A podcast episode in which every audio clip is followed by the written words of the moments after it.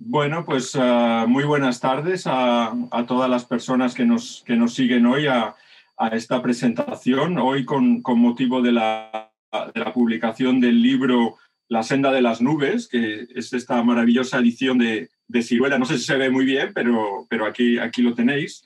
Eh, para hablar de historias de la antigua sabiduría china. Y tenemos la suerte de tener un diálogo que no suele ocurrir a menudo, que es tener a la autora y al traductor. Esto es algo que no suele ocurrir, tener a ambos juntos, o sea que seguro que va a ser un diálogo uh, muy especial porque muchas veces eh, no se valora el, el, trabajo de la traducción, que no es, no es simplemente transcribir palabras, hay un trabajo enorme detrás que va mucho más allá de un, de un uh, Google Translator. ¿no? El, el trabajo del traductor es, es fundamental y hoy pues uh, tenemos esta suerte ¿no? de contar con, con, ambos. Y bueno, comentábamos antes de empezar que, que, se habla mucho de China, se hablan, hay muchos estereotipos cuando hablamos de China. Antes hemos pasado de hablar de China del, del mercado de trabajo de la obra barata, de, de, todo a 100. Se habla mucho ahora del gran milagro económico chino, pero desgraciadamente se habla poco de, de la cultura china, de la filosofía china. Y desde Casa Asia pues hacemos este esfuerzo para, para, dar una visión más amplia y sobre todo también de romper estos, estos estereotipos. Por eso yo creo que, que la, la, presentación de hoy es, va a ser muy, muy interesante. Hablábamos también justo antes de empezar de, de este renacimiento, ¿no? de la figura de Confucio en, en, China, ¿no? a través de su presidente Xi Jinping, que, que recupera los valores del confucianismo como contraposición a los valores occidentales. Y, y, yo creo que va a ser muy, muy interesante recuperar también esta visión desde Occidente de la, de la sabiduría, de la filosofía china. Me estoy extendiendo más, he dicho que iba a ser muy breve en mi presentación y me estoy enrollando. Así que muy brevemente os voy a presentar a, los, a la autora, a la autora y al, y al traductor. Eh, la, la, autora es eh, Catherine François, escritora francesa, eh, obviamente por su nombre ya, ya, ya lo indica, que, que, ha publicado bastante, eh, no solamente este libro, ha publicado La ciudad infinita, ha publicado Caminos bajo el agua, que son uh, leyendas en torno al río amarillo y al taoísmo, El árbol ausente, también sonetos de Garcilaso, no solamente sobre, sobre China. Eh, Los Reyes Profetas y en la actualidad prepara una colección de relatos. Y Santiago Auserón, eh, músico, uh, filósofo, doctor en filosofía, miembro fundador de Radio Futura. Y yo además soy un madrileño del barrio barceloní de Gracia, con la suerte de haberme criado con la movida madrileña. Cosa que desde aquí, desde Barcelona, no, no entienden la esencia, pero yo tuve la suerte de, de haber mamado y vivido lo que fue la movida madrileña, que es algo que los jóvenes de hoy en día no podrán no podrán se alimentó mucho de Barcelona. Se alimentó mucho de Barcelona y en particular del barrio de Gracia. Mi guitarrista Joan Viñals el, el guitarrista de la banda de Juan Perro es de Gracia y, y se nota y se nota. Pues mira, ya no solamente el pescadilla, que tiene aquí su calle al lado. El Joan Viñals, el dimoni, el dimoni le llamamos, el dimoni de Gracia. pues uno más de Gracia. Bueno, como decía, uh, músico, filósofo, miembro fundador de Radio Futura, uh, que ha escrito también, no solamente ha, ha, cantado y escrito música, sino antologías del son cubano, bajo, bajo nombre de Juan Perro, ha publicado La imagen sonora, canciones de Radio Futura, El ritmo perdido, en fin. Eh, yo creo que para nosotros es un verdadero placer teneros, teneros aquí con nosotros en Casa Asia y estamos realmente pues, eh, entusiasmados de, de, poder teneros y de escucharos. Así que cuando, cuando queráis, antes de que se me olvide, las preguntas de todos aquellos que, que luego queráis eh, ser partícipes de este diálogo lo podéis hacer a través del chat y yo me encargaré de un poco de, de leerlas. Así que Santiago, cuando quieras, podemos, y, y Catherine, cuando queráis, podéis empezar este diálogo, que será apasionante seguro. Sí. Muchas gracias. Pues buenas tardes, amigos de Casasia, y eh, gracias por, por, recibirnos y también a los que, se, que, se, que os habéis conectados. ¿no? Uh -huh. Bueno, eh, el libro de Catherine es, una, es un libro un, un, poco inusual, es, un, es una aventura muy especial porque eh, es una historia de las ideas uh, del, de la antigüedad china y, que viene trasladada uh, no a, la manera académica, sino buscando la emoción, la cercanía, pero eh, con un absoluto rigor y con una lealtad completa a, las fuentes. Eh, en, este libro, Katy, has conseguido realizar una síntesis formidable, porque abarca mucho tiempo y muchas ideas, una, una, síntesis formidable del pensamiento chino antiguo y las has acercado al lector, como decía, y has mostrado a la vez las diferencias y la continuidad entre el confucianismo, el taoísmo y el budismo Chan, las principales escuelas del pensamiento chino antiguo. Pues a decir verdad, yo tengo que confesar que es casi imposible eh, conocer realmente la significación de, unos pensamientos tan antiguos, expresados además en un idioma eh, tan, tan distinto al nuestro. Y a pesar de ello, eh, nos llegan transmitidos a través de la palabra. Eh, y, la palabra es lo único que tenemos para acercarnos eh, al centro de, sus, de, sus, de sus cuestiones. ¿no? Entonces, bueno, es verdad, tú decías que el confucianismo, el taoísmo y el budismo son esos esas líneas de, de, un pensamiento, el pensamiento antiguo chino. para entender sus diferencias, y, la continuidad que las une, yo he tenido que, remontar y estudiar mucho eh, la palabra Tao. Eh, la palabra Tao es un nombre común, eh, empleada, empleada por, por, las tres, las tres sabidurías. ¿no? Quiere decir, la palabra Tao em, quiere decir camino y manera de hacer las cosas, principio y acción.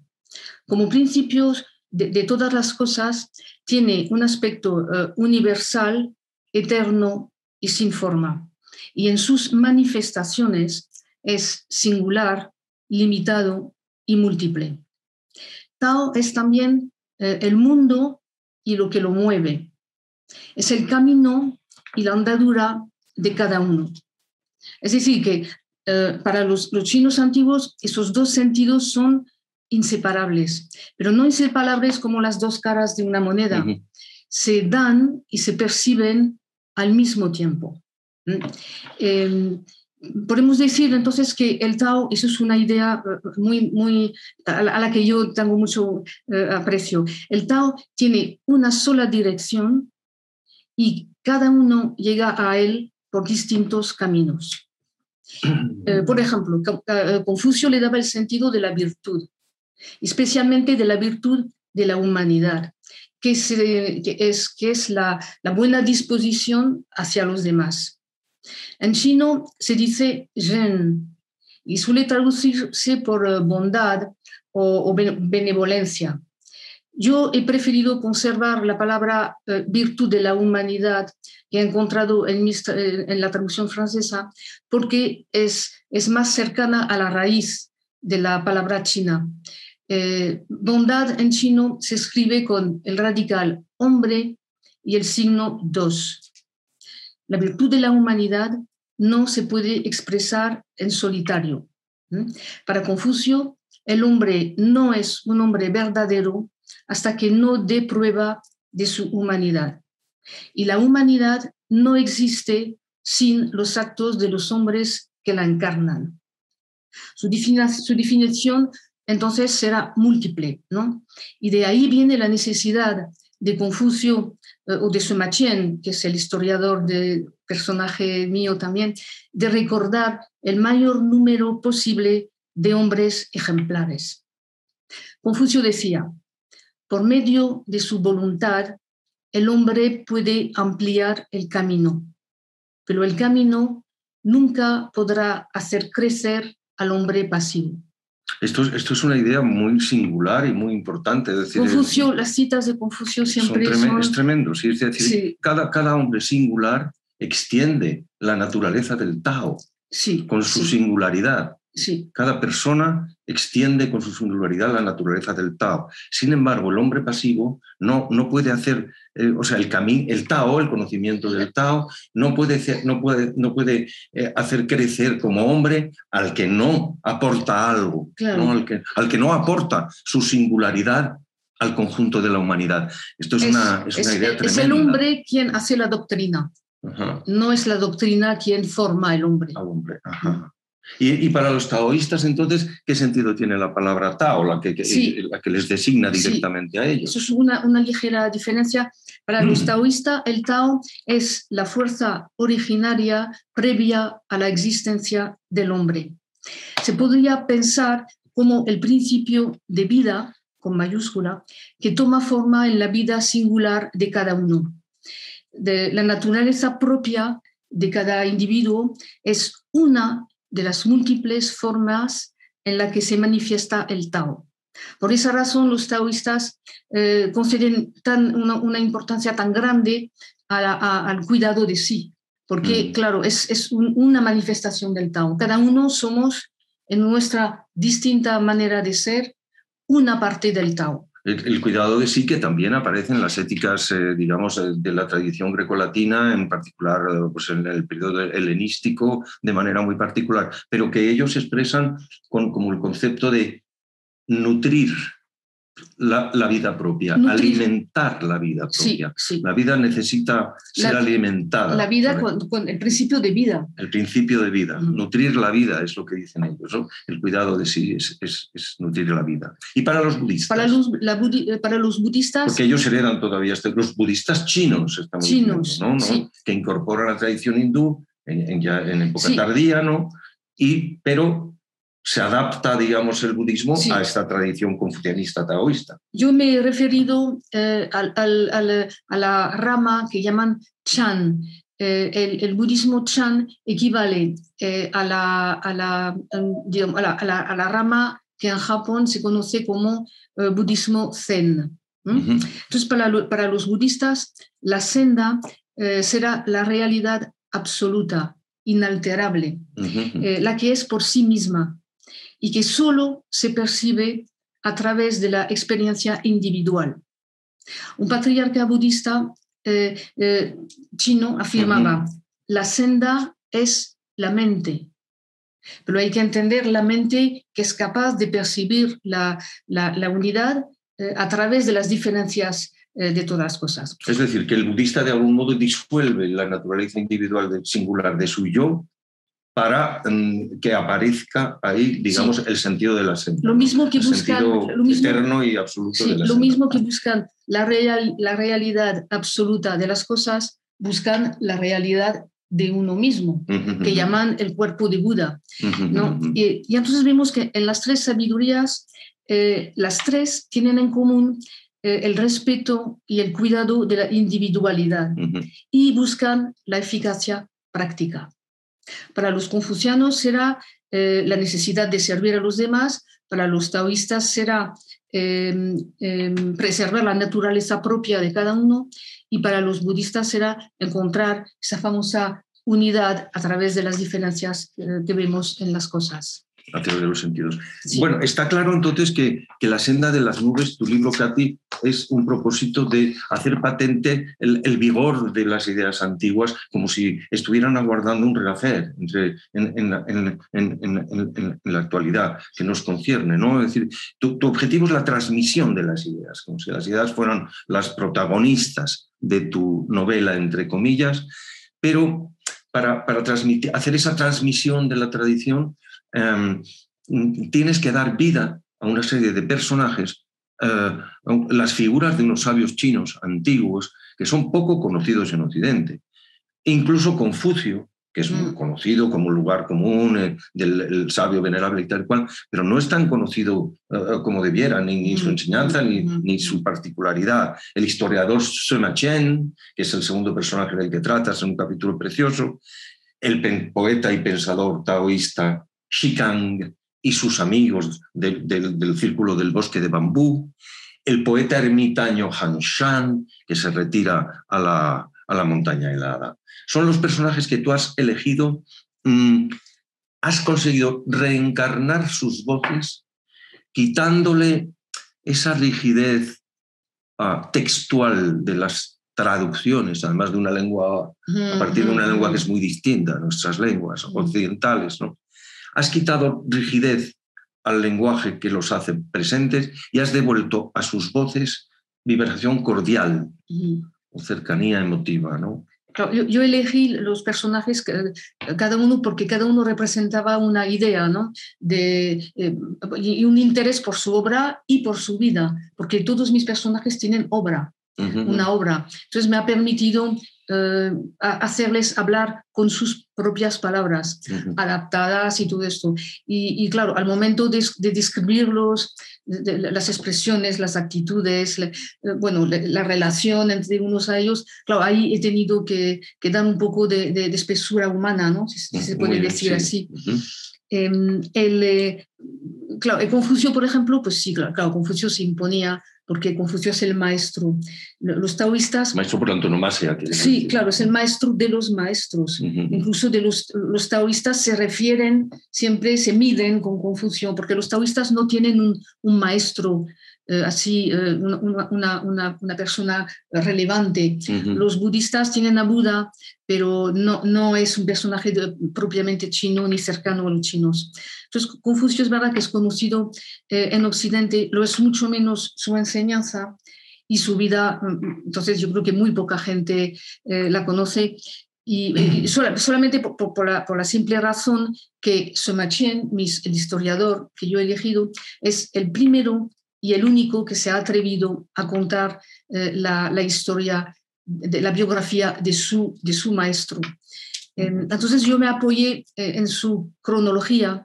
Eh, que, en la de Suma Chen. De Suma Chen, porque Suma Chen cuenta los 14 años de Confucio viajando por toda China. Entonces él sitúa eh, algunas palabras en un contexto eh, geográfico, histórico, concreto. Yo ahí sigo un poco sus pasos para poner eh, en palabra de, de Confucio sus propias analectas. Las analectas son las palabras de, de, de Confucio recogidas por sus discípulos.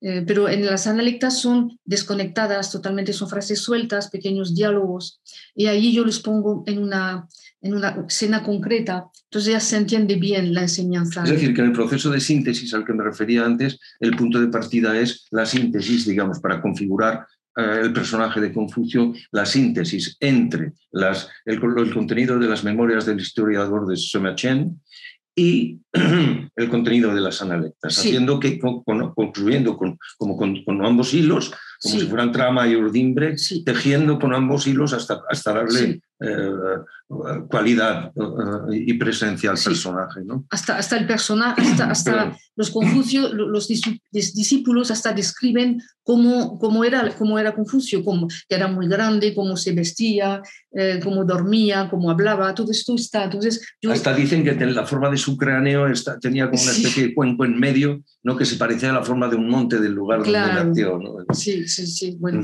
pero eso yo lo cuento porque está, está, ¿no? Entonces, Entonces, has puesto las enseñanzas de Confucio en situaciones concretas que ayudan a entenderlas y que ayudan a, a quitarle esa severidad con que se nos explica normalmente en Occidente el personaje, o sea, de autoridad moral eh, inflexible y rígida, que a, través de tu libro se ve que no tiene nada que ver. Eh, que, tenía sentido del humor incluso. Exacto, o sea, incluso... Yo, después de leer a Confucio realmente se ha convertido en un personaje muy, muy amable, muy... no sé, yo lo, aprecio mucho. Bueno, aprecio a, todos. Y tu, tu, segundo personaje que, al que también aprecias mucho es el historiador Somachen. Aprecio muchísimo a Somachen, que me ha aprendido, me ha enseñado, vamos, cantidad sobre... Es porque es el mayor historiador de, China antigua.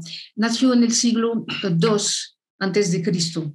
Eh, recibió una, formación confuciana, pero también taoísta. ¿no? Su, su, padre, Sema Tan, eh, le encargó completar una historia de China que él había eh, empezado y no pudo acabar. Entonces, eh, no sabemos exactamente qué parte le corresponde a, su padre o a, o a pero toda la vida de, de va a girar en torno a esa promesa hecha a su padre en su lecho de, muerte de, acabar esta historia.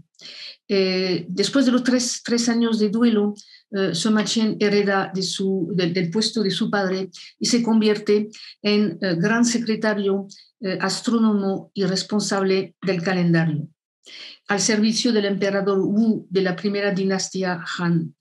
Ese puesto le daba acceso a todos los eh, archivos guardados en el palacio, archivos antiguos. Entonces, claro, para los historiadores es, se convierte en una fuente segura porque además era muy objetivo. Su objetividad eh, le costó incluso eh, problemas ¿no? durante la vida, pero era muy, eh, era muy objetivo, muy parcial como, como historiador, imparcial como historiador. Él se consideraba mero transmisor de los valores y ejemplares, ejemplos del pasado. para narrar su vida, yo me, me apoyé sobre un texto suyo eh, que él pone al final de, la, de, su, de, su, gran historia y que se llama Ensayo sobre mí mismo. Y eh, eh, ahí cuenta el, el, drama que sufrió al verse enfrentado a dos deberes contradictorios. mantenerse vivo para, para, respetar la promesa de, de, su padre o bien quitarse la vida como quería, lo que quería, exigía el honor tras haber caído en desgracia. Es decir, para el confuciano el cumplimiento del deber es, es algo sagrado y tiene un sentido ritual. Y el confuciano mm, de pro se ve enfrentado a dos deberes contradictorios. Contradictorios totalmente. y eso cuenta en su historia, cuenta como esto, esto le ha pasado a otros, a otros sabios. Entonces, es muy emocionante ver cómo expone eh, con mucha humildad en, ese ensayo sobre sí mismo su caso para justificar lo que todos sus contemporáneos eh, condenaban y cómo confía en las generaciones futuras para eh, recuperar el honor. Entonces, claro, su vida, su vida y su obra se compenetran. Él eh, ilustra en su vida todas las lecciones que, que ha intentado ilustrar en su obra. Por eso es muy, eh, eh, eh, es muy emocionante, es muy humano el En, en, el capítulo sobre Confucio empleas un tono arcaizante, el tono de los mitos, el tono que el mismo Confucio hereda del libro de las Odas, del antiquísimo libro de las Odas. en el capítulo sobre Sumachien das un salto de pronto histórico. De hecho, hay tres siglos de diferencia entre Confucio y Sumachien. Mm. y, y, de pronto empleas la primera persona, haces hablar al historiador en primera persona como si de pronto la, seriedad del discurso histórico mostrase su lado más humano, su lado más emotivo. Incluso le, haces aparecer abandonando el pincel de vez en cuando y cayendo en meditaciones profundas o en emociones que lo desbordan. realmente dibujas un personaje muy especial. Y luego pasas de, estas dos personalidades ah, de, de tradición confuciana, das el salto a un círculo plural de letrados, de sabios, que comparten un periodo histórico de crisis y que son los siete sabios del, bosque de bambú.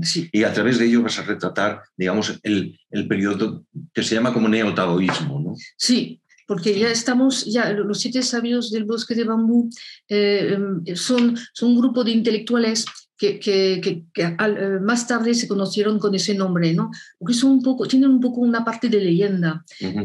viven en el siglo tres terceros, ¿sí? en el siglo tercero de nuestra era. Pero un poco más tarde eh, surgieron varias anécdotas que podéis encontrar, eh, pero que son ficticias. Yo ahí no, no, no las utilicé porque no son verdad. Eh, yo me, yo me fijé especialmente sobre la, la, biografía muy bien documentada de Shikang y Zhuangzi, que son pensadores, músicos y poetas muy importantes, lo fueron muy importantes en su época. Eh, G también era muy aficionado al vino, como su novio, eh, su novio, no, su nieto, perdón, su nieto, su nieto, su nieto, eh, que, que, que, también era muy, todos eran muy aficionados al vino, pero G especialmente. Eh, era más conocido como eh, el pensador de la larga vida, de la inmortalidad eh, del cuerpo. Y también por su final eh, trágico, porque, bueno, acabó un poco mal. de Xiangshu se conoce la, polémica que mantuvo con, con Shikang acerca justamente de, de, esa... De esa mm, de esta sobre la larga vida, ¿no? de la inmortalidad. Eso, la idea de nutrir la vida. Xuan que era un confucio, Shikang era el taoísmo, el taoísta puro, Shikang era el taoísta puro y, claro, se enfrenta a su amigo Xuan Xiu, que era más, mucho más confuciano. Entonces tuvieron una polémica, que esta polémica eh, tenemos la suerte de... Sí, está traducida, está editada en español bajo el título de Elogio de la Anarquía. No, no, está exactamente el título. Es, el, Eso no es el título de la polémica. El libro en español se llama Elogio de la Anarquía. Sí. Mm, bueno, hay otros personajes fascinantes, además de los grandes poetas y pensadores, digamos, están, bueno, el, el, el, el, sobrino, el sobrino de Zhuangzi, está eh, Xiang Xiu, eh, eh, y, hay otro personaje que, que, utilizas de una manera fascinante como, como una especie de Joker, una especie de, de, de as ¿no? que, que, aparece en los momentos claves de los debates. Hablaba de Liu Ling. El, gran bebedor. El gran bebedor, que mm. decía que, que, él había nacido bebedor y que cumplía con su naturaleza celeste de ser bebedor. Y de él sabemos muy, poco, muy poca cosa. Solamente tenemos un poema suyo sobre el vino, ¿no? que yo he puesto eh, en prosa en los debates. Entonces, sí que sabemos que era un gran bebedor, claro. mientras los otros están debatiendo todo el rato sobre temas metafísicos, sobre la inmortalidad, sobre la naturaleza del Tao, o, sobre, temas políticos, porque la época es muy, muy, está muy encendida y tal, eh, eh, él asiste pasivamente y se va preparando sus cuencos de vino caliente y apenas dice nada, los mira oblicuamente y tal y cual. Pero de vez en cuando le hace soltar alguna réplica que son siempre fulminantes. Le das como un carácter sagrado y ellos lo veneran el resto. Sí, el resto de los amigos lo veneran como una especie de persona es, es, la imagen del, loco sabio. Sí. O del sabio loco. Tú dices que se representa para sus amigos el sabio de primera clase. Claro. Según, la, clasificación confuciana. Ahí habría que entretener más, porque hay tres, es verdad que hay tres, eh, eh, tres eh, grados de sabiduría. Uno que es el sabio innato, es decir, que, que, que posee la sabiduría eh, al nacer. Y entonces Por su forma de ser. Es, es, el no hacer, que voy a hablar después, hablaremos de él. Bueno, pues Liu Ling es el, el, este, este tipo de sabio de primera clase. Y de los otros, pues uh, claro, los otros dos o tres que hay, um, hay tenido que inventar un poco más porque se sabe poco. Por ejemplo, del joven ambicioso Fan Hong, ¿no? o sea, que, que, que, es un quinceañero prácticamente, pero que tiene ya una ambición de, de poder y de éxito y tal. Y sin embargo, todos ellos son súper diferentes, son como, es un espectro de caracteres, incluso un espectro ideológico, pero conviven, se juntan en los debates, cultivan sí la amistad. Es, ojalá tuviéramos hoy en día esa, flexibilidad y esa eh, paciencia de tener amigos de todo tipo eh, y, todos... Y ser capaces de discutir a fondo y con sinceridad. Y, Claro, y, los argumentos son, eh, son muy convincentes. No puedes decir, incluso el lector, yo creo que el lector verá que los, los, los sobre los debates, en, los, en los argumentos, son tan, mm, tan buenos, tan convincentes que no, no, solamente es una conversación, ¿no? No, nadie intenta convencer al otro, sí intentan, pero, pero, pero, pero, aceptan, se aceptan.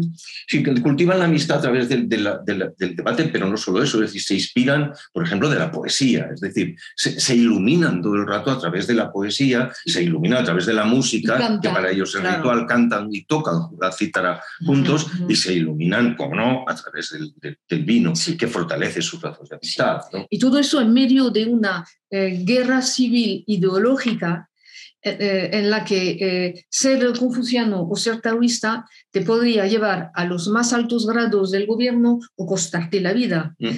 y sin embargo, ellos, el bosque de bambú es como un, oasis de paz, ¿no? Porque todos los, los, contrarios se llevan bien. Eso es maravilloso para, mencionar el hecho, eh, sí, hay que mencionar un hecho eh, curioso, es que el budismo eh, había penetrado en China desde hacía más de un siglo y Shikan, que era muy erudito, no, no, hace mención de ello y, no, y no, se, no se ve ninguna ninguna influencia en su, en su obra. Eso no se entiende muy bien. Eso los, Em, los, los, críticos que estudian eso no lo entienden muy bien. Yo creo que es porque em, yo creo que es porque el budismo se consideró eh, durante mucho tiempo como una religión eh, extranjera. De entrada como una religión, porque ni el confucianismo ni el, ni el, taoísmo son religiones. No, no cabe ninguna divinidad. Esas concepciones espirituales son un cultivo de la espiritualidad pero no son religiones. Y, y, en periodo tardío, y cuando ya el taoísmo se oficializa, se ritualiza, ya en nuestra edad media, digamos, en, a la altura de nuestra edad media, el, taoísmo se vuelve religión, pero entonces mm. pierde toda esa naturaleza, eh, digamos, animista y todo ese poder de seducción del taoísmo antiguo, que es el que mm, Katy nos hace llegar a través, a través de su libro. ¿no? Y para, para, ilustrar finalmente el budismo Chan, yo preferí a un poeta antes que a un monje, porque me sedujo eh, el enigmático eh, poeta eh, Han Shan, que vivió en el siglo, probablemente en el siglo VII. Em, intenta esbozar una vida a, a, través de, gracias a, algunos em, versos autobiográficos que encontré, pero se sabe muy poco de él. Han Shan quiere decir montaña fría, y es el nombre de una montaña real que existe en el sureste de China, allí eh, en, el macizo eh, del, eh, llamado Tiantai, que quiere decir terrazas del, del, cielo. Mm, entonces, mm. el poeta toma el nombre de la montaña donde se retira. No es el primero, hay, hay otros que hacen eso. Y parece que existieron dos poetas con el mismo nombre, eh, dos ermitaños llamados Hanshan. Eh, uno vivió un poco más tarde y se distinguen, los críticos eh, literarios especialistas en Hanshan distinguen uno del otro con el, con el estilo de, y, los, y los versos. Y, yo elegí, uno es muy budista tardío y muy estricto y otro es como más primitivo. Yo elegí, elegí el más antiguo porque es más cercano al, al, taoísmo. Al taoísmo. Bueno, eh, para conseguir es la transmisión de la tradición, la historia de las ideas, el ponerlas en primer plano, va a hacer devolver a la vida a esos personajes desdibujados, olvidados en el tiempo. Eh, pones tu experiencia de escritura, la experiencia desde tu adolescencia, eh, que es cuando empezaste a escribir, digamos, la pones al servicio de la transmisión de esa tradición y de la reencarnación de esos personajes y echas mano de todos los recursos estilísticos, es decir, te sirves de, la narración en primera persona, desde ese, punto de vista llamado omnisciente, te sirves de la, narración en primera persona para dar cercanía al gran historiador, cambian, cambian las voces de los sabios del, bosque de bambú, unos hablan en primera persona, otros ceden la palabra a alguno de sus amigos, y finalmente en el, el, poeta ermitaño uh, Han Shan eh, mezcla su voz con la voz de, la, propia montaña, es decir, se crea como una especie de transición de, espectros, linaje de voces, como si fuera un linaje de fantasmas que estaban esperando un momento de la historia de Occidente para reencarnarse quizá el momento de la historia de Occidente en que, la globalización, digamos, nos está llevando hacia un punto de incertidumbre que requiere la voz de los, de los antiguos. Eh, te mantienes muy fiel a los textos en mm. general y te, recreas en, hacer aparecer la belleza de los textos antiguos, pero a la vez no te privas de aportar tus intuiciones y tus, y tus visiones personales. Es decir, tomas de los tratados y de, los poemas el contenido esencial y lo presentas como experiencia vivida, en forma de relato o de diálogo, una técnica que utilizas a menudo en tus libros, la técnica del diálogo, que se vuelve cercanía apasionante. Partes, por otro lado, de la actitud del copista, del humilde copista, como imitación del historiador del propio Semachien, transmitir el legado de los ancestros. Partes de la actitud del copista que aporta apenas un comentario al margen. Sin embargo, a lo largo del libro acabas convirtiendo esa transmisión de la tradición en experimentación literaria contemporánea. Y yo creo que es el, el vector que le da mayor fuerza a tu libro. La estructura del libro responde eh, a la historia de las ideas. Yo no quería hacer una novela histórica, eh, no, tampoco quería hacer un ensayo. Pretendía, es verdad, ser lo más fiel posible a las fuentes y también exponer algunas ideas eh, e intuiciones personales que descubrí al, estudiar todas esos, esos, esas sabidurías. ¿no? Pero quería sobre todo transmitir la belleza de los textos originales. Y era muy difícil escribir algo mejor. Sí, no. Eh, eh, entonces tuve que ponerme en la actitud del humilde copista que tiene los ojos puestos eh, en el pasado y la mano dirigida hacia el futuro. E intentar dar a través del estilo, de, un estilo ameno, dar un poco de vida. ¿no? Pero la información yo la, la, paso tal, tal, como la recibí, más o menos. Bueno, ¿no?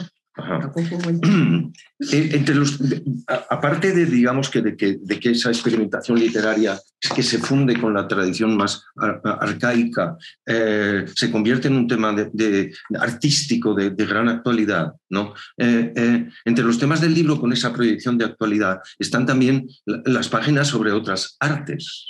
Es decir, en, en particular destacan las páginas sobre música, que en, tu libro, que son, a mi modo de ver, especialmente lúcidas. Eh, conciernen a los confucianos, también a los taoístas. Y sin embargo, cuando hablas de los budistas chinos, no hablas de música en relación con ellos y, y hablas de la pintura del paisaje. Las artes en general, incluyendo la poesía, y la importancia del arte caligráfico que une la escritura con la pintura a través del instrumento del pincel, pues todas estas artes juegan un papel fundamental en la antigüedad china. ¿Por qué? Influyen en sus gobernantes, cosa que en la política occidental de nuestros días se ha perdido. Esa, relación de la política eh, y, del pensamiento con las artes no es una invención mía en absoluto. Aparecía en las fuentes originales. Yo enseguida la capté. ¿no? Eh, la música, por ejemplo, para Confucio es fundamental porque ilustra eh, la armonía del buen gobierno. En, la, la, música es inseparable de los ritos. En las ceremonias, las ceremonias, los rituales se acompañaban de cantos. Eh, de, poemas cantados. Entonces, eh, la melodía, las palabras y, las, eh, y, los gestos se unían para manifestar el acuerdo entre los hombres respetando sus diferencias, porque el talento individual de cada uno era necesario y se usaba para un solo fin. Confucio decía, todas las notas son distintas, pero juntas forman la música. Es decir, que gobernar con la música y los ritos aseguraba el orden. Em, lo, que, Confucio llamaba la gran música era la música eh, ancestral, la música ritual, y producía el mismo efecto de atracción que la virtud del sabio. Al ser oída, empujaba espontáneamente a cumplir con el deber. Eh, para los, los taoístas mm. siempre son un poco distintos, pues la práctica de la, de la música era, era mucho más personal. No quiere decir con eso que improvisasen eh, temas así con, con su laúd o, su citarra, que Santiago ha preferido traducir citarra porque era un instrumento plano. ¿no? Em, Muchos libros dicen laúd y, se traduce el, el, el, francés, por ejemplo, el tratado de Chicane, eh, se llama el tratado le, traité sur le el tratado sobre el laúd, se emplea la palabra laúd, pero bueno, hemos acordado eh, el, el, laúd en nuestra tradición, sobre todo con, herencia ah, musulmana, pues el de los laúdes es un instrumento que se toca en posición pues, de cuerda pulsada como la guitarra, mientras que esto es como un salterio, una cítara. Y hemos preferido el término cítara que también aparece en nuestra traducción. Sí, entonces los, los taoístas tocaban piezas antiguas conocidas, eh, y, pero lo hacían siguiendo sus propios impulsos. Entonces, eh, la música, como sucede con el Tao, la música en sí contiene todas las melodías posibles, pero no es ninguna de ellas en especial. Sin embargo, para ser oída tiene que, tomar forma de una melodía en especial.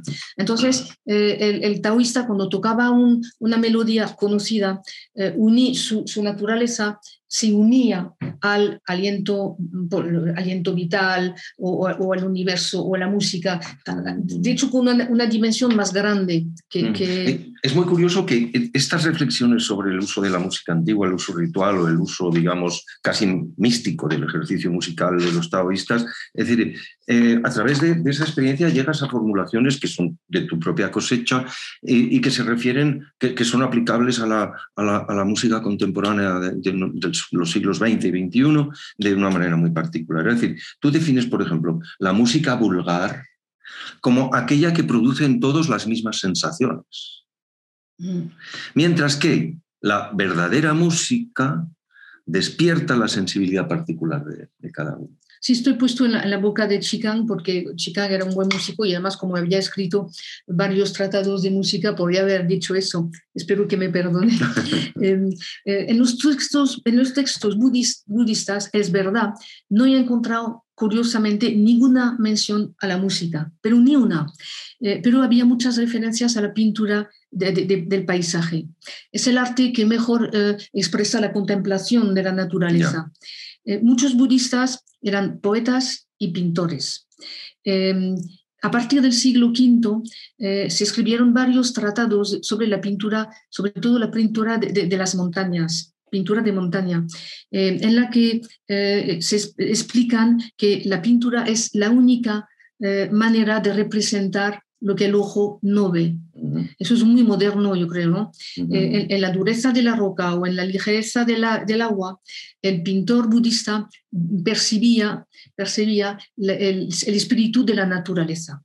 Eh, decían que la realidad absoluta de este mundo eh, no se puede transcribir por la boca ni por escrito. Solo la pintura es capaz de, revelarla. Eh, hay una cita de un, pintor budista que yo cito en el libro, que me gusta mucho, que se llama Zhongping, eh, que dice, los sabios nos enseñan el Tao con su conducta. Los paisajes grandiosos, grandiosos nos hacen amar al Tao. Eh, esa percepción de, la naturaleza, ningún maestro la puede enseñar. Se produce de repente y se expresa de forma espontánea, en, eh, porque los pintores pintaban de la misma forma que los taoístas tocaban eh, la, música, ¿no? con un golpe así de pincel ahí, brotaba, brotaba la, naturaleza. Sí, a lo largo del libro hay una serie de, temas generales, como decían los, los retóricos antiguos, los grandes temas que se desarrollan a través de estas corrientes de pensamiento. Eh, eh, algunos son el, el vacío, la espontaneidad, la eficacia práctica, son temas que resuenan en Occidente, pero su concepción no responde exactamente a, las ideas homónimas entre nosotros. ¿Cómo se articulan estos grandes temas de las escuelas Ahora voy a, hacer una clase de temas grandes, grandes temas, porque son temas claves, es verdad, muy importante porque se entienden, eh, con ellos se entiende perfectamente, bueno, perfectamente, se entiende un poco el pensamiento eh, antiguo chino, pero no siempre están bien... Eh, bien entendidos en Occidente porque siempre son ambiguos y, paradójicos. Eh, el concepto taoísta, eh, por ejemplo, del vacío es significativo porque con él va a cambiar el sentido eh, del, vacío, del, sentido hindú del, nirvana. y el, sentido del nirvana se va a transformar gracias al taoísmo en un vacío eficiente que permite el fluir de las cosas. Es el fluir, eh, es el vacío de la flauta mm, para el aire, de los canales para el agua, de los orificios del cuerpo para la vida. ¿no? Es un concepto del vacío entonces muy distinto del que proviene, el, que se genera en India eh, eh, dando lugar al cero matemático, ¿no? que luego hereda a su vez la, la, tradición grecolatina y el mundo árabe, también el álgebra de los árabes, es, es, el concepto del cero que permite eh, el, cálculo que consigue dominar las fuerzas de la naturaleza. ¿no? Es decir, sería que el concepto taoísta del vacío nos está proponiendo otra cosa, algo, algo que representa una especie de paso atrás antes de al llegar a ese borde del abismo del cero absoluto con el que funcionan eh, mm. los ordenadores en alternancia con los unos. No, em, todo esto son asuntos que, solo podemos sugerir ahora y que están pendientes de investigar. Otro aspecto muy importante em, eh, aparte del vacío, por ejemplo, es el tema de la espontaneidad, que también de un modo u otro recorre las tres escuelas. Sí, la, espontaneidad es, un, es, un, tema esencial, esencial para, para las tres. ¿no? A los discípulos de, una y otra escuela se les pedían que, eh, que manifestasen su, libremente su forma de ser. En China el concepto de, libertad es tardío. en la antigüedad se usaba más bien eh, el término de, espontáneo, que es la misma palabra, espontáneo, que natural. Es, un mismo, es una misma palabra. Con el mismo carácter. Sí, sí. Para los taoístas, el curso natural de las cosas y la vida humana están, hechas, están hechos de la misma eh, sustancia. Entonces, cuando el hombre eh, se une espontáneamente con el movimiento del mundo, podemos decir, lo decía Chuanze, es dueño de su destino. Esa unión es lo que los confucianos eh, llaman el camino del medio. Es un término eh, muy complejo. No es, el camino del medio no es la equidistancia ni, ni, la... Equidistancia o la neutralidad, O, el, medium virtus de la tradición escolástica. Es decir, el, camino del medio es la frontera eh, muy fina, vamos, o la adecuación más bien, entre el mundo interior y exterior. Es decir, que eh, para seguir ese camino hay que ser flexible. Eh, no aferrarse a una norma. Es decir, hay que adaptarse a las circunstancias, pero desde su propia eh, naturaleza. Eh, ajustarse al curso de los, de los acontecimientos podría parecer oportunismo, pero no lo es en absoluto. El sabio se adapta a, los, a, los, a las circunstancias con su actitud, pero sin traicionar en ningún momento su naturaleza ni sus convicciones. Ser espontáneo es ser uno mismo en cada momento. Pero cuando cambian las circunstancias, hay que cambiar con ellas para seguir siendo uno mismo. Em, como, como hace el surfista, el surfista, es necesario adaptarse a, los movimientos del entorno para no perder el equilibrio. Eh, en Occidente estamos acostumbrados a la figura del héroe que eh, resiste a, las, eh, las, circunstancias adversas, al mártir que se entrega a la muerte, o bien al, hombre corriente que, que, acepta pasivamente lo que, lo que le echen. ¿no? El modelo chino es distinto.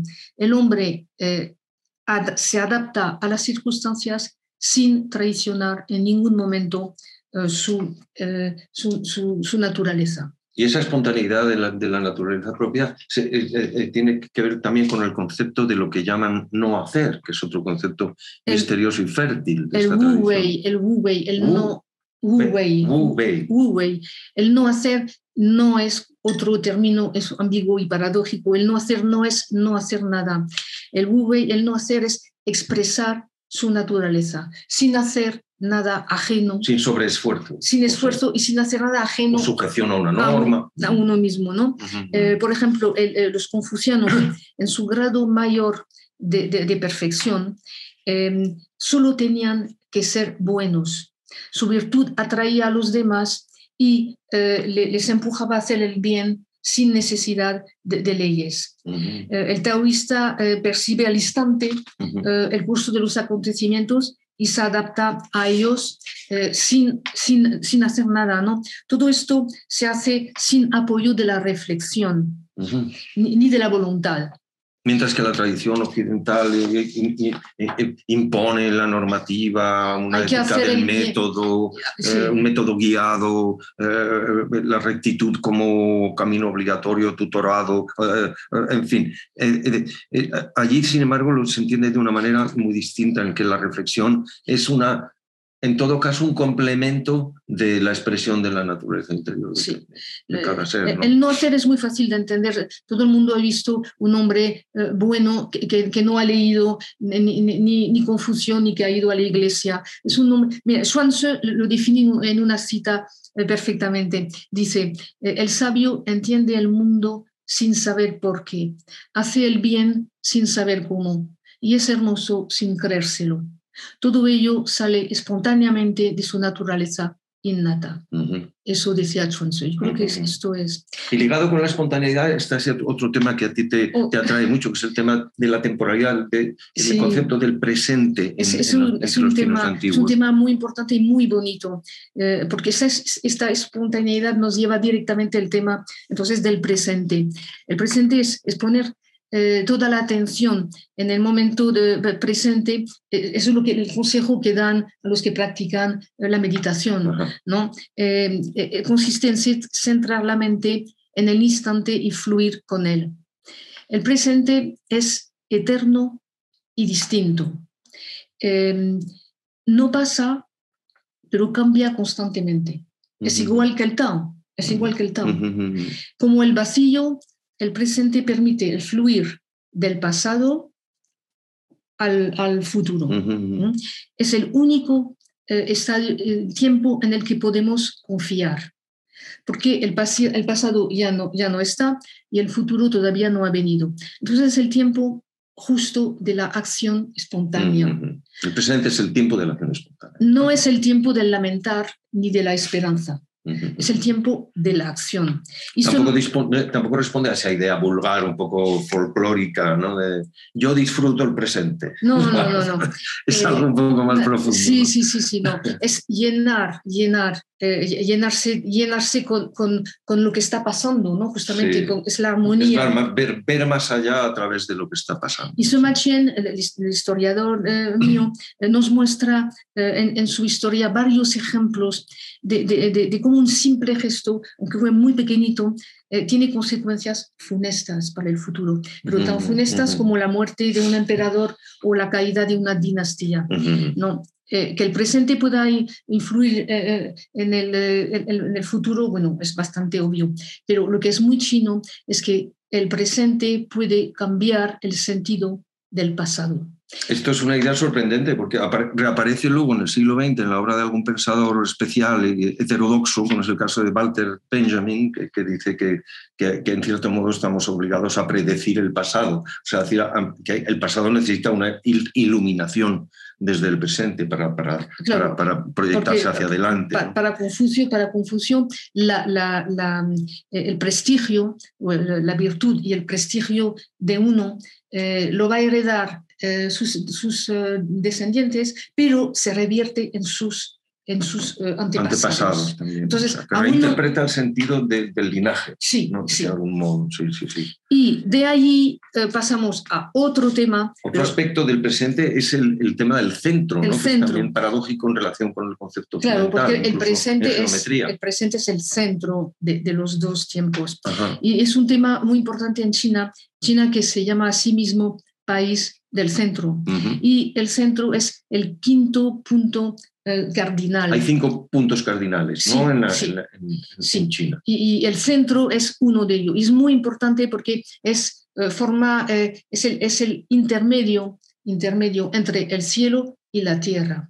Entonces es, la, es la, la, el lugar del emperador, del sabio o del hombre. Cualquier hombre cualquier hombre, eh, el, más, el más corriente de todos, está en el centro, está en el centro de, de, la del influjo del cielo que recibe y de la tierra porque se manifiesta. Que le alimenta, sí, la que está arraigado. Y es curioso porque eh, eh, nosotros en Occidente solemos representar el centro como un punto en medio de un círculo, pero en chino el ideograma de centro es un rectángulo eh, mm, atravesado por una línea vertical que lo corta eh, eh, por la mitad. Entonces vemos que el centro es, como el Tao, una, una vía de paso y, es el eje, el eje del mundo. Bueno, muchos de los temas de tu libro son temas de, actualidad, que, bueno, que se proyectan sobre, sobre, sobre el porvenir, desde, desde el problema de la ética del gobernante, que ya aparece como, como un tema muy importante en Confucio, el, compromiso del intelectual o, bien el desapego que proclaman los, los, taoístas con respecto a la política, porque siempre lleva a la, desgracia, según ellos.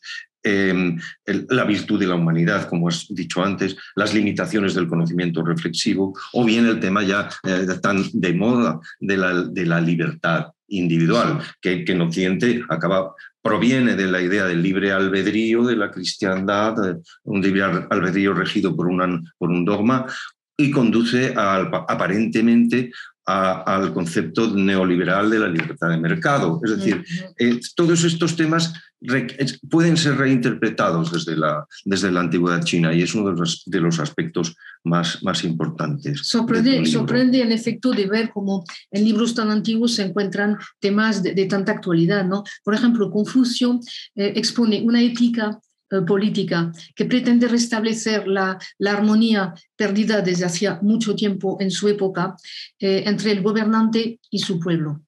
el soberano debe servir de modelo para Confucio. Su virtud se comunica eh, a sus más cercanos eh, y está a los más cercanos y así va a recorrer, va recorrer toda la, jerarquía de arriba abajo, la virtud, em, para eh, llegar hasta el pueblo. ¿no? Por eso es, una, es un, un modelo para el pueblo. Confucio decía, si el gobernante es honrado, no le hacen falta leyes para gobernar, pero si no lo es, podrá multiplicar los castigos que el pueblo no le obedecerá. También decía que al contemplar las costumbres de la gente del pueblo, eh, podemos juzgar el valor de sus gobernantes. Eh, eso puede parecer un poco utópico, pero yo creo que podríamos ponerlo a prueba, a ver si un día... A ver si, alguien lo pone a prueba algún día y resulta que funciona. Que funciona, ¿no? Porque el poder solo, para Confucio, el poder solo se justifica por la virtud. El poder sin virtud es una usurpación. En los debates de los sabios del bosque de bambú, pues sí, se, discute eh, sobre el compromiso eh, público del intelectual, especialmente cuando la, cultura se ve eh, amenazada. Entonces, ahí, pues cada uno actúa según su naturaleza. Uno puede, sí, poner sus ideas al servicio de los demás y otros se recogen en sus habitaciones con sus libros. Em, y, y, está. ¿no? Eh, también eh, hablamos mucho, últimamente de globalización, que nuestra sociedad eh, ofrece al individuo de cualquier origen unos comportamientos em, tipificados. ¿no? el pensamiento chino es mucho más iba a decir libre, pero yo creo que es más bien decir individualista. Confucio nos dice, sé dueño de ti mismo. Los taoístas añaden, no busques maestro fuera de ti mismo. Y los budistas proclaman, a voz muy, muy alta, Buda eres tú. Entonces, eh, es, interesante comprobar que, la dicotomía entre eh, naturaleza eh, y, cultura no es tan, tan, tan evidente para, para los chinos. Em, los confucianos decían que la naturaleza eh, del individuo era como un trozo de madera que había, eh, eh, bruto que había que pulir. Los taoístas, que parecen gente más libres, pues pasaban largas horas haciendo ejercicios físicos y de respiración para nutrir su vida, como decían.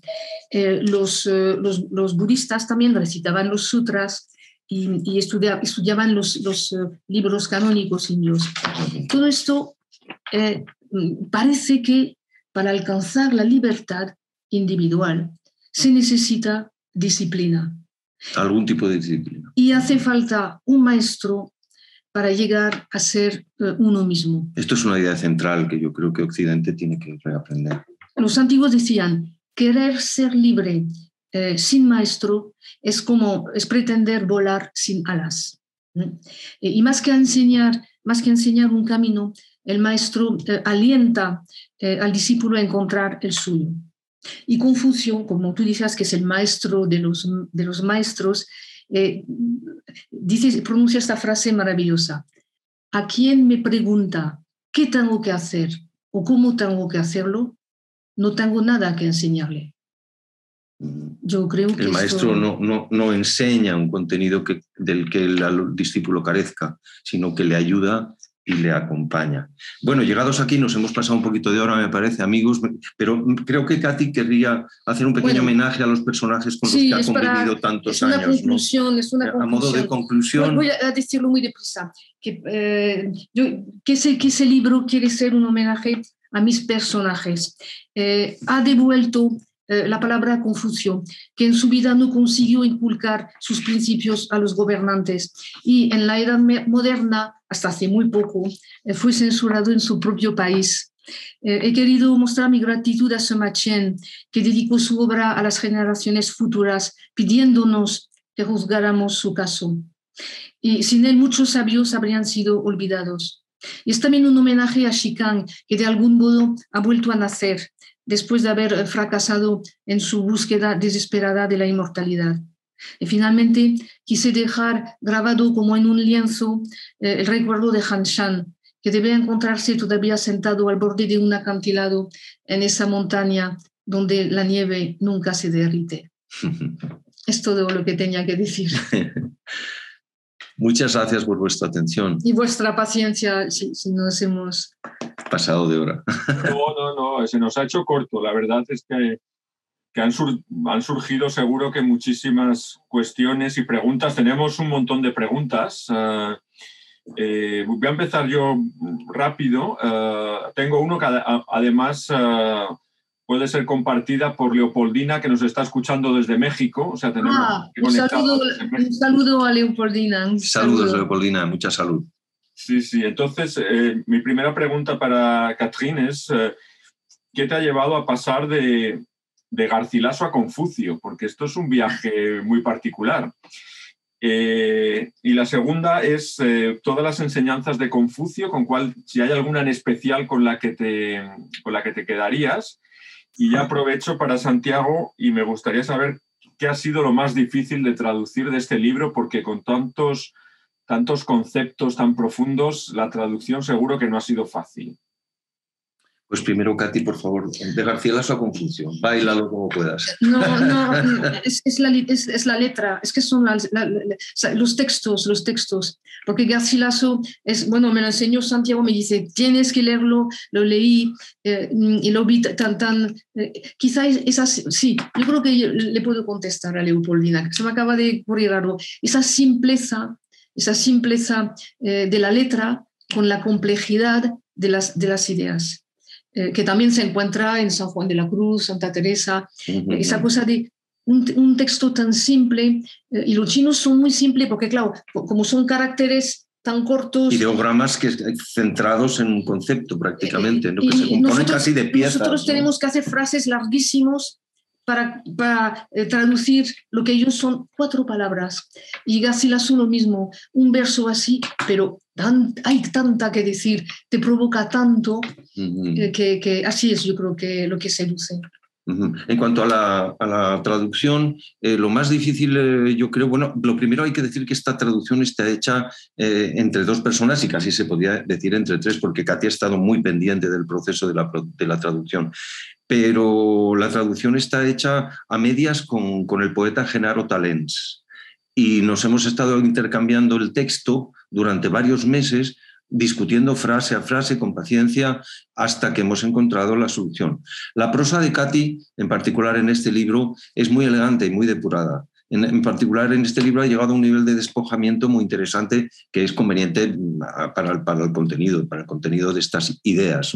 Entonces, quizá el llegar a el que la traducción no pese más que el original, ¿no? el que no, se, el que no la, la lastre no con, de palabrería, el que, la, el, que, el que consiga hacer brillar las mismas luces. Pues es un, es un asunto que todo buen traductor sabe que es laborioso. Yo no soy traductor de oficio, pero me gustan mucho las buenas traducciones, las aprecio. No, es la primera vez que Santiago me traduce. ¿eh? Sí.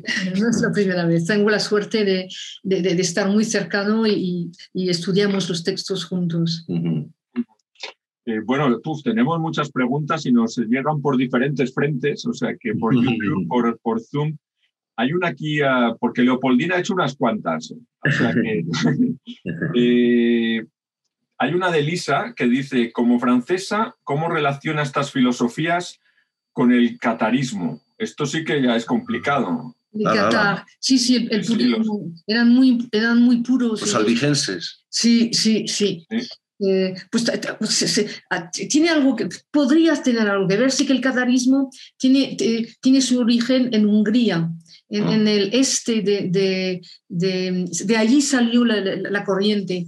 Entonces, que... Que se estableció luego en el Midi de la France, ¿no? en, el sur de Francia, en, torno a la zona del Albi, por eso se llaman albigenses. Cátaros, que significa puros. los puros. Cátaros es la misma una, raíz. Una herejía un poco. Es la, la misma raíz que Catherine, de hecho.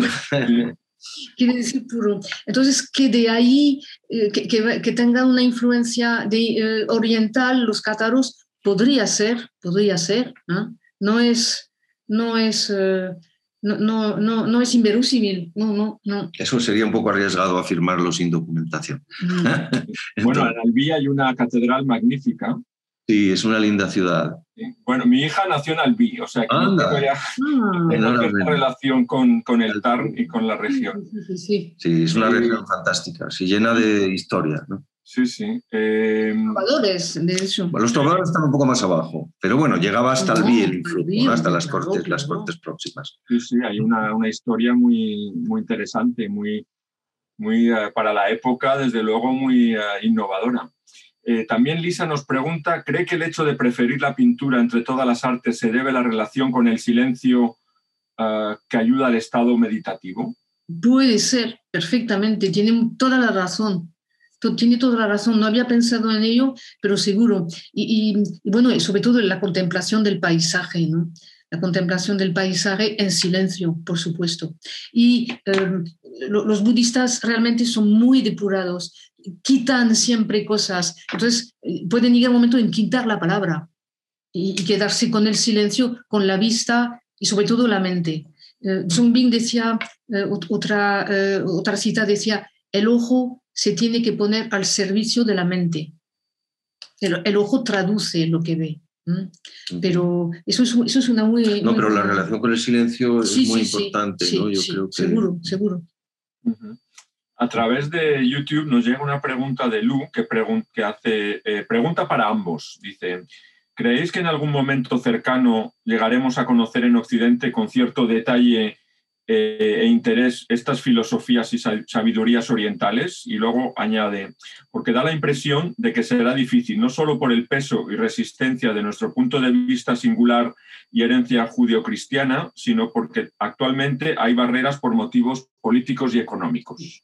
Pero, pero ahí está Casa Asia, ¿no? Yo creo que es el papel de, de Casa Asia justamente de, fomentar esto y lo hacéis muy bien porque yo he visto conciertos, he oído conciertos de, un coreano, he visto, que, que he visto eh, eh, muchas cosas gracias a eso y gracias también. Lo que sí yo he hecho un poco de menos es traducciones eh, de, los, de los textos. Por ejemplo, la, la inmensa obra de Chien, eh, que, que eh, una parte está traducida en francés y otra, parte en inglés. Mm. Entre la francés, pero, pero, en español no hay nada, ¿no? Sí. Hay excelentes traductores, de, sinólogos traductores en España. Es decir, hay escuela en España, pero, pero digamos que todas las tareas selectas eh, en la cultura española eh, son difíciles y tienen que ser eh, igual que la danza o la poesía. O, Podríamos empezar. Tienen que ser ejercidas en, casi en, en, en, el, en, el, aislamiento. Hay excelentes sinólogos como Anelén Suárez o, o, Racionero que han, que han popularizado obra muy importante. ¿no? Pero, falta, falta, empezar, falta equipo. Falta equipo. Podríamos empezar por traducciones y después también, ¿por qué no? Invent, invitar, invitar a tocadores de la eh, de, de citarra, ¿no? Que hay, sí. conciertos. No, pero bueno, yendo al, al, núcleo de la, de la, pregunta, digamos que el, si estas ideas son trasladables, hay que decir dos cosas. Una, insistir en lo que ha dicho Katy al comienzo de la charla, es decir, es, eh, es, es, ya mm, hay que problematizar de entrada el punto hasta el, hasta el que podemos llegar a comprender, eh, de comprensión al que podemos acceder de todos estos conocimientos que son muy antiguos, están eh, trasladados en una lengua cuyo modo de conceptualización de la realidad es distinto al, no, al no hay, no hay que correr con simplificaciones. Sin embargo, disponemos de las palabras. Y por eso es tan importante el cuidado de las traducciones. Disponemos de las palabras, disponemos de las imágenes, disponemos de la relación, de la sinergia entre ambas, para tratar de entender algo que tenemos que considerar con respeto y con cierta veneración. La veneración de la distancia. Es decir, no tenemos que pensar en la posibilidad de una apropiación y de un uso digamos, eh, con esa especie de pragmatismo mercantil que predomina en Occidente. ¿no? Tenemos que dejar que su cercanía nos, de alguna manera, nos seduzca o nos induzca a variar nuestras inercias de pensamiento. Yo creo que puede ser uno de los efectos positivos, si es que tiene alguno, la globalización, de la globalización, ¿no? El hecho de que otros saberes, otros estilos de pensamiento, otros estilos de vida eh, puedan iluminar zonas problemáticas de, nuestra supervivencia cotidiana. Mm. Bueno, de, hecho, eh, hablábamos de las traducciones. En la Universidad Autónoma de Barcelona hay una facultad de traducción que sobre todo está, está centrada en el chino y tiene, están formando grandes especialistas en, en la traducción para poder traducir libros directamente ya desde el chino. Bueno, has nombrado a Anelén Suárez, que es una, una gran amiga, eh, pero claro, era una excepción casi. Y yo creo que cuando nos comparamos con países como Francia, como Gran Bretaña, como Alemania, pues eh, sí que tenemos este déficit, este retraso. Y es una pena porque, porque nuestra, nuestro legado y nuestra historia con Asia es incluso superior a muchos países europeos. El, el, primer occidental que entra en la ciudad prohibida es Diego de Pantoja, que entra con Mateo Ricci todo el mundo conoce a Mateo Ricci y nadie conoce al pobre Diego de Pantoja, salvo los propios... Eh, bueno, está, está en... No se sabe ni dónde está, pero por ejemplo en Hong Kong lo conocen, en Pekín lo conocen y aquí no conoce nadie a Diego de Pantoja o Martín de Rada, que fue uno de los primeros sinólogos también, un dominico que, llegó en el siglo XVI. Entonces, bueno, es una pena eh, que hayamos tenido este, este espacio de tiempo tan largo donde hemos perdido todo este, este pasado histórico con, con Asia. Son, son, son, digamos, rastros a reconstruir, ¿no? Son rastros a reconstruir porque la reconstrucción de esas pistas puede dar lugar también al crecimiento, a la expansión de, nuestra lengua y de nuestra, y de nuestra propia tradición. Yo creo que el contacto con el otro no empobrece la naturaleza fértil de una cultura, al revés, le da lugar para, para, para, brillar a su modo y para enriquecerse del otro. En música es algo muy evidente, es decir, las canciones siempre se alimentan del, del son extranjero. Y yo creo que es una especie de paradigma cognitivo, ¿no? O sea, el, hecho de que lo foráneo no es una amenaza. Lo foráneo no, no. una fuente de iluminación. Mm. Exacto, no, es fundamental, el, compartir es, es, es fundamental. Eh, habéis hablado, por ejemplo, del, del, número cero, de las traducciones. Ahora que el algoritmo está tan de moda, eh, tenemos algoritmos porque al Juarismi que es un, astrónomo, matemático, filósofo, traduce, traduce un libro de matemáticas del sánscrito, sin las traducciones, y luego él llega a cabo, o sea, consigue desarrollar el algoritmo y, y gracias a eso los griegos que estaban trabajando sobre la aritmética, pues mezclan algoritmo, aritmética, álgebra. álgebra en Occidente. sí, sí, si la traducción no tendríamos la riqueza que tenemos. En la traducción de una lengua a otra no se producirían fenómenos como, como esto. Por, por ejemplo, la, la, invención del cero, como para, para, para que, que, que, luego permite, pues desde, pues, pues el cálculo, eh, el cálculo diferencial, los números complejos, yo qué sé, no, no soy matemático, pero, pero me, me suenan todas esas cuestiones como muy relacionadas con esa invención de conceptos que pasan de un universo el, papel de India, el papel de India es fundamental porque Santiago que es más el más eh, estudioso de, de, la Grecia antigua eh, y yo más de China, eh, siempre nos encontramos en India porque India es como el, el, que hizo el, puente, ¿no? Es el mm. puente entre, entre el Oriente sí. Es muy misterioso como el Himalaya de algún modo es una especie de parteaguas, ¿no? Es como si fuera un tejado de dos vertientes que, que separa dos concepciones del mundo, ¿no? Es decir, mientras que la vertiente eh, occidental, digamos, es la vertiente del tronco indoeuropeo, ¿no? la vertiente que, va del budismo del budismo hacia, China, es otro, otro estilo de pensamiento. Creo que, bueno, eh, digamos, hay que curar las heridas de la globalización que provienen de la violencia colonialista hay que tratar de sanar las heridas de la globalización a través del conocimiento, a través del conocimiento de estas diferencias sutiles entre maneras de entender el mundo. Sí, sobre todo que quien se, quien se acerca al mundo, al mundo chino, al pensamiento chino, es que es absorbido. Hmm. Yo, siempre digo que, que, son tierras amarillas que te manchan, que cuando lo pisas eh, ya no vuelves a ser blanco. Eh, em, un, tema te lleva a otro, eh, la pintura te lleva a la poesía, la poesía te lleva a, la historia, que es apasionante, la historia de China, eh, la geografía, la, mítica, los mitos, la mitología, ¿no?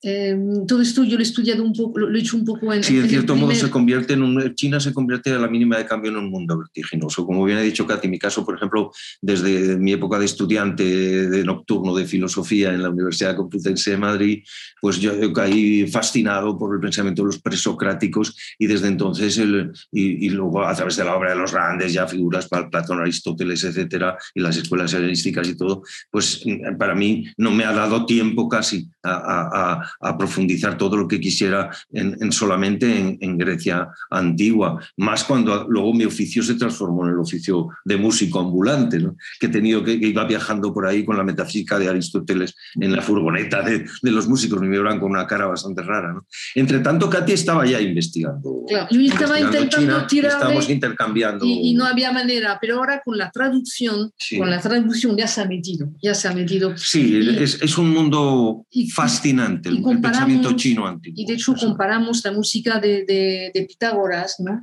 Sí, con, contemporáneo de Confucio, por cierto. Sí. Y los tratados de música de época de Confucio, ¿cómo se llama el, el tratado ese chiquitito, eh, no me acuerdo el nombre. En fin, hay tratados de música de la época confuciana que, que realmente presentan conceptos muy parecidos al pitagorismo. Es increíble. a los números pitagóricos de la música. Lo comparamos la, música eh, china y la, y, la, y la, música de, en Grecia, bueno, por lo menos en aquella época, es, pero, pero, vamos, hay unos, eh, unos libros que intentan decir que, eso, que India tiene tiene, tiene la culpa, ¿no? que, de, que de la música, la, teoría musical de, China se pasó a India y de India se pasó a, a, Pitágoras. No se sabe cuál es el camino de ida y cuál es el camino de vuelta. De hecho, cualquier, cualquier teoría es arriesgada en ese sentido. Sí, por, por, qué no por mar también.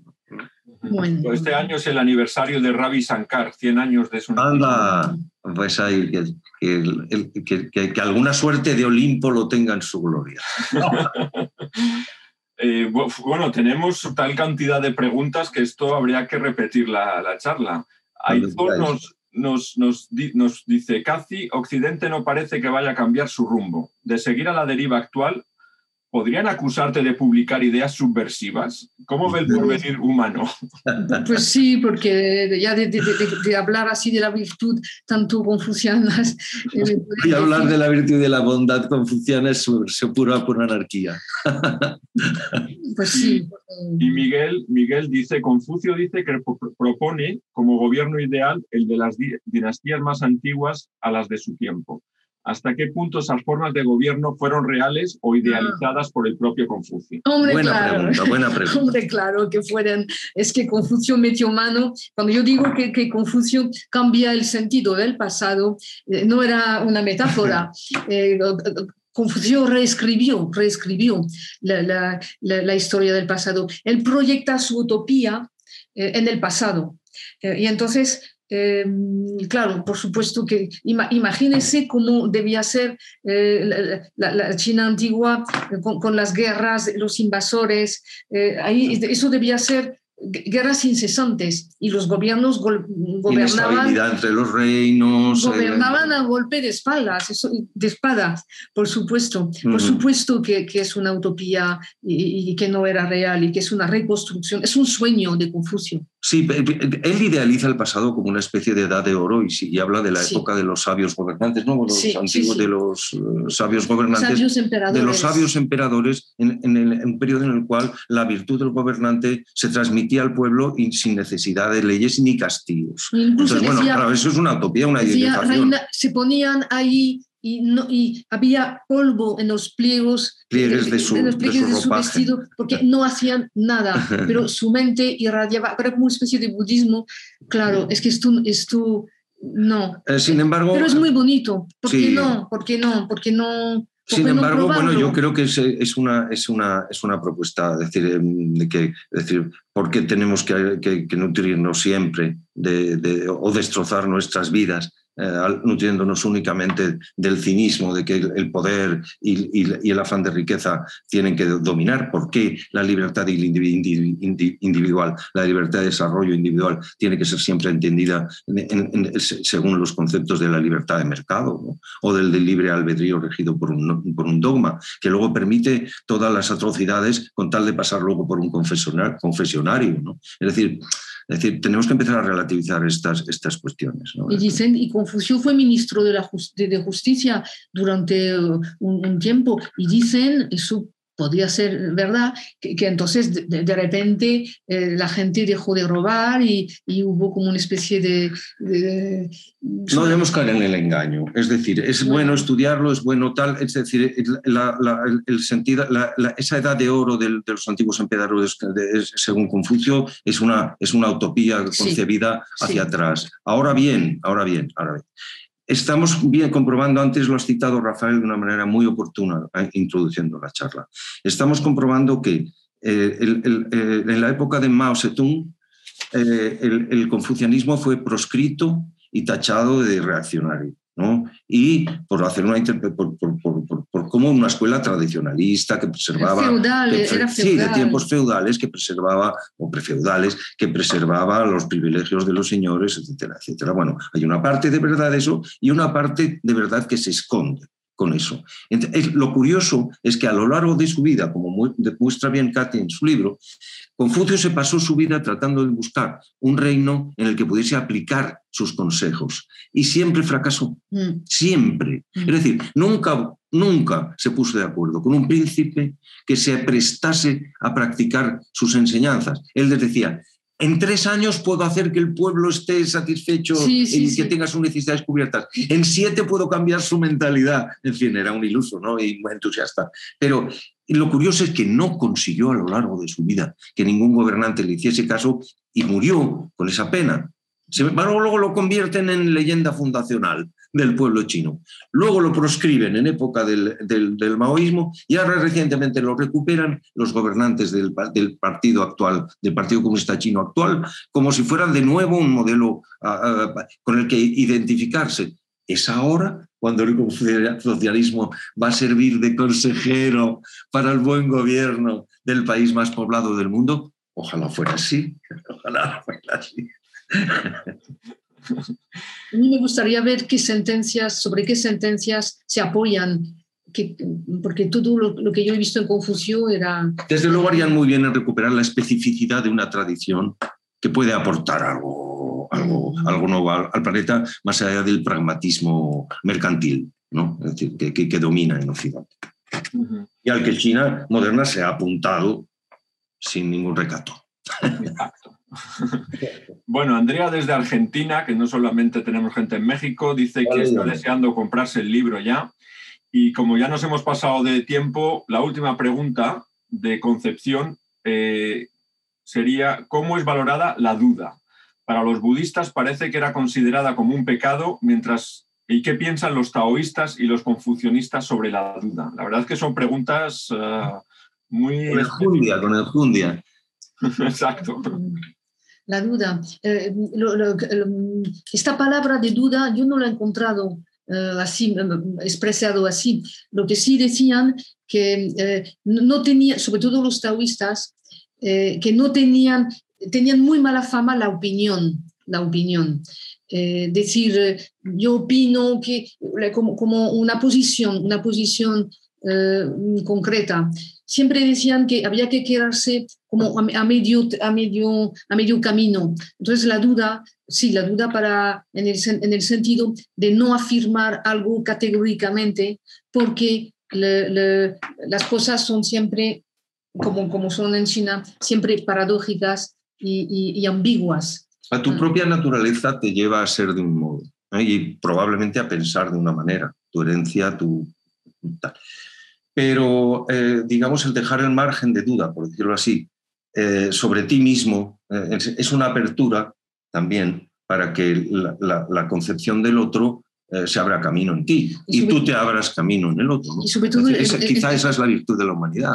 Y, el cambio, ¿no? Eh, los chinos insisten en, el cambio, todo, todo está siempre cambiando alrededor. Entonces, tú no puedes afirmar una cosa, tienes que siempre dejar eh, una puerta abierta para, eh, para, para, lo contrario también. En Occidente la duda se expresa, por ejemplo, en la escuela, en la escuela de, los escépticos, ¿no? en, en, el periodo helenístico, en el escepticismo que llega a ser absoluto, que lo llega a poner todo en duda, salvo el hecho de, incluso si el escepticismo lo pone todo en duda, la proposición escéptica absoluta que lo pone todo en duda, hay que ponerla en duda también, lo que el escepticismo no existe. En fin, ese, tipo de jueguecitos del lenguaje de, la, de, los silogismos, silogismos ah, eh, griegos. Y, se, presenta como el escepticismo que lo pone todo en duda, que tiene ese sentido un poco existencial, un poco ah, ah, que, llega a, la, a, un poco a la desolación anímica, o bien la duda metódica del cartesiano, ¿no? de Descartes,